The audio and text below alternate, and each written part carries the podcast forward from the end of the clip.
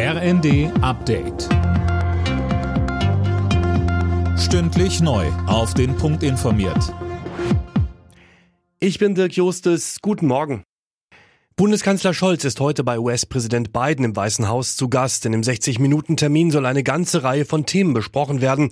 Am drängendsten ist wohl die weitere Hilfe für die Ukraine, denn die US-Republikaner blockieren nach wie vor neue Milliardenhilfen.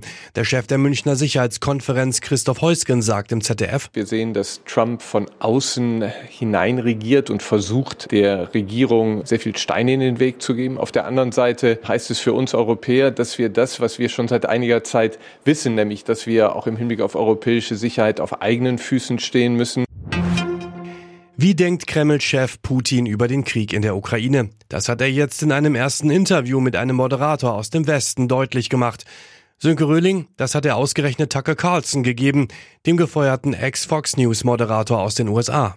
Ja, andere westliche Medien haben zwar auch immer wieder angefragt, aber bei Carlson musste Putin wohl nicht mit kritischen Fragen rechnen. Der Verschwörungstheoretiker kritisiert immer wieder die US-Hilfe für die Ukraine. Eine Niederlage hält Putin da übrigens für unmöglich, wie er sagt. Gleichzeitig reagierte er auf Befürchtungen, Russland könnte als nächstes Polen oder Lettland angreifen. Daran habe er kein Interesse, so Putin. Ähnlich hat er sich allerdings auch kurz vor dem Angriff auf die Ukraine geäußert. Der Warnstreik des Praxispersonals ist mit einem Erfolg zu Ende gegangen. Die Tarifpartner haben sich geeinigt, so der Verband medizinischer Fachberufe, der zu dem gestrigen Streik aufgerufen hatte. Worauf man sich geeinigt hat, soll aber erst nächste Woche bekannt gegeben werden. Die Oscars sollen eine neue Kategorie bekommen. Ab übernächstem Jahr soll auch das beste Casting ausgezeichnet werden. Castingdirektoren spielen eine zentrale Rolle bei Filmen, weil sie für die Auswahl der Schauspieler verantwortlich sind. Das soll anerkannt und gefeiert werden, heißt es von der Oscar-Akademie.